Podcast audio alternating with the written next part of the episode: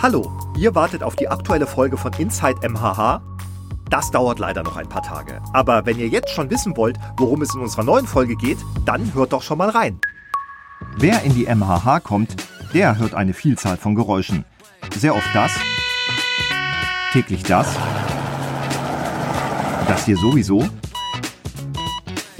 und auch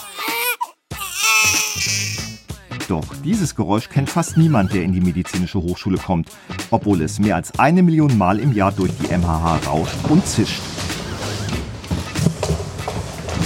So hört sich die Rohrpost der MHH an. Seitdem die medizinische Hochschule existiert, gibt es auch das Rohrpostsystem.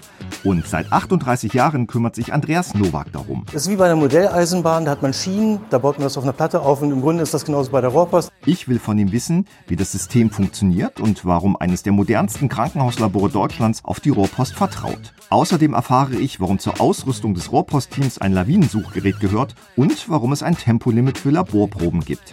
Denn ich bin heute Inside MHH.